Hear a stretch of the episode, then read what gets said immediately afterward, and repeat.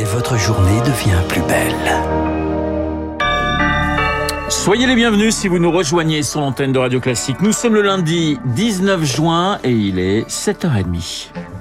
La matinale de Radio Classique avec Renaud Blanc. Et le journal essentiel présenté par Charles Bonner. Bonjour Charles. Bonjour Renaud, bonjour à tous. À la une ce matin, la fin du quoi qu'il en coûte. Des milliards d'économies à trouver. Les assises sur les dépenses publiques se tiennent aujourd'hui à Bercy.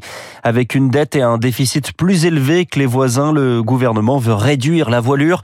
Mais entre les promesses pour l'éducation, l'armée, la santé et les investissements pour la transition énergétique, le chemin vers la sobriété financière s'annonce compliqué, Eric Huoche. Ramener la dette à 108% du PIB, le déficit à 2,7% d'ici 4 ans. L'objectif est ambitieux, trop même, estime Anne-Sophie Alessif, chef économiste chez BDO France. Cette ambition est difficilement réalisable puisqu'elle se base sur des hypothèses de taux de croissance élevés. Pour cette année, le gouvernement prévoit 1% de croissance. Dans nos prévisions, on est plutôt à 0,6-0,7%. Et l'État doit faire face à de lourdes dépenses à venir, notamment 60 à 70 milliards d'euros d'investissements annuels supplémentaires pour la transition énergétique.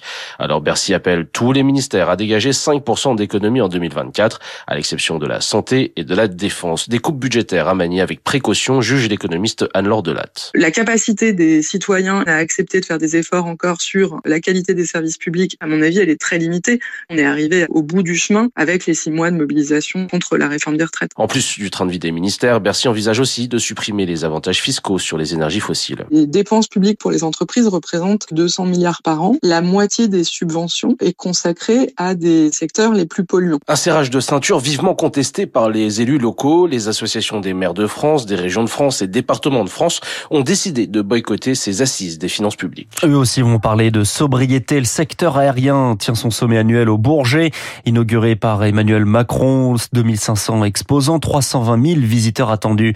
C'est le décryptage de David Barou à 7h55. Des destinations prisées, trop prisées même. Le gouvernement veut s'attaquer au surtourisme.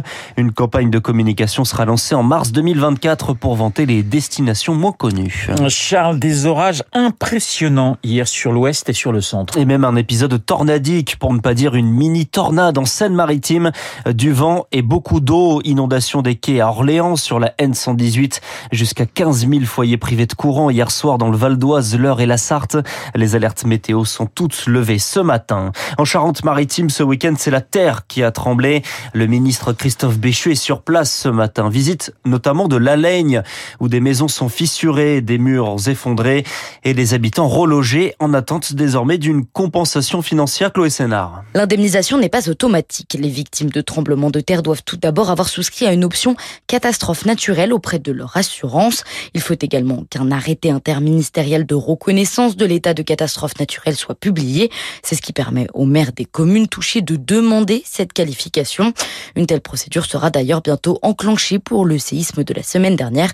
Une annonce faite par le ministre de l'Intérieur Gérald Darmanin au lendemain du tremblement de terre. Une fois l'arrêté publié, les victimes ont 30 jours pour envoyer une demande d'indemnisation. Là, il faut détailler les objets perdus ou abîmés avec des preuves. L'assurance a un mois pour faire une proposition de dédommagement. Si elle est acceptée, la victime doit être indemnisée dans un délai de 21 jours. Les explications de Chloé Sénard et dans le même département, la Charente-Maritime.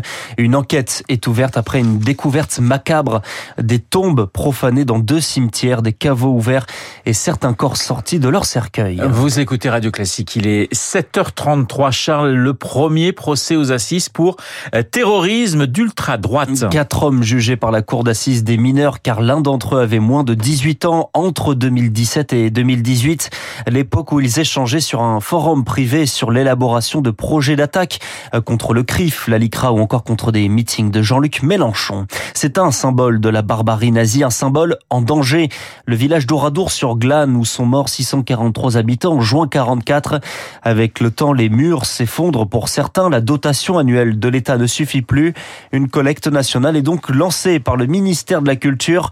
Objectif 2 millions d'euros. Benoît Sadri est le président de l'association des familles des martyrs d'Oradour sur Glane. Tous les jours, il y a des parties d'Oradour en danger qui peuvent tomber d'un instant à l'autre. Il y a 10 hectares de ruines à entretenir. C'est des murs qui ne sont plus protégés depuis longtemps. Systématiquement, les hivers, des infiltrations d'eau. Il y a les effets de la sécheresse également qui entraînent des fissures. Malheureusement, une partie du village pourrait être amenée à disparaître très rapidement si des travaux importants n'étaient pas lancés aujourd'hui. On peut lui permettre permettre de garantir au moins qu'il sera encore là dans 50 ans. Ça me semble très important. Euh, on voit que des lieux comme Oradour ont tendance à se reproduire à deux heures d'avion. Donc, euh, je crois qu'il faut pas oublier. C'est tout l'intérêt. L'appel de Benoît Sadri avec Rémi Vallès. Puis le salaire universel expérimenté au Royaume-Uni. 1600 livres sterling par mois, c'est presque 1900 euros versés par un cercle de réflexion financé par des mécènes. Un revenu sans condition pour observer le comportement des bénéficiaires.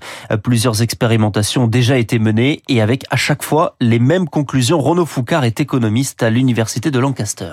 Ils veulent répondre à la question de est-ce que les gens vont arrêter de travailler si on leur donne du cash? A priori non. Si on donne 1600 livres aux gens par mois, ils décident pas de rester à la maison. Ils utilisent ça en général comme un bouclier pour euh, peut-être lancer d'autres projets. L'autre chose, c'est qu'ils veulent mesurer dans quelle mesure est-ce que ça va les aider en termes de santé mentale, etc. De très nombreuses expériences montrent toutes que les gens qui reçoivent 1600 livres par mois seront moins stressés, seront moins dépressifs, euh, mais qu'en pratique, au moment de discuter du financement, en fait, c'est très compliqué et que ça se fait pas. Tous les gens qui sont en faveur du revenu universel doivent aussi expliquer est-ce que revenu universel, ça veut dire école privée, hôpital privé, quelles sont les autres dépenses publiques qu'ils retirent en donnant de façon inconditionnelle un revenu à chacun? Rodolphe Foucargeon par Zoé Pallier au Royaume-Uni aujourd'hui. Les députés vont se prononcer sur le rapport qui a conduit Boris Johnson à démissionner du Parlement sur les fêtes organisées pendant le confinement à Downing Street.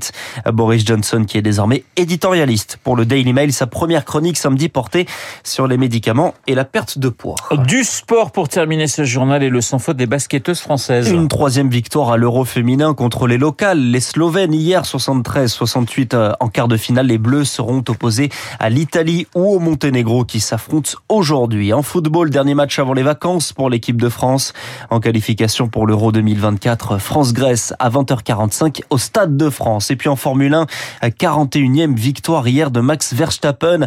C'est autant dans sa carrière qu'Ayrton Senna, victoire au Grand Prix du Canada. Verstappen est leader du championnat avec 6 victoires en 8 courses cette année. Et puis dites 22 quand même. 22 pour le voilà 22, bonus pour le stade de Toulousain. Exactement, 22 bonus pour le stade toulousain qui ne saute pas, n'est pas toulousain. Les Toulousains qui ont battu La Rochelle après un match épique. La Rochelle tout de même championne d'Europe. C'était ce week-end au Stade de France. Le journal de 7h30 présenté par Charles Bonner. Merci Charles. Il est 7h37 sur l'antenne de Radio Classique. Dans un instant, je reçois l'historien Denis Péchanski. Nous allons parler de l'entrée au Panthéon de Missak Manouchian. À tout de suite.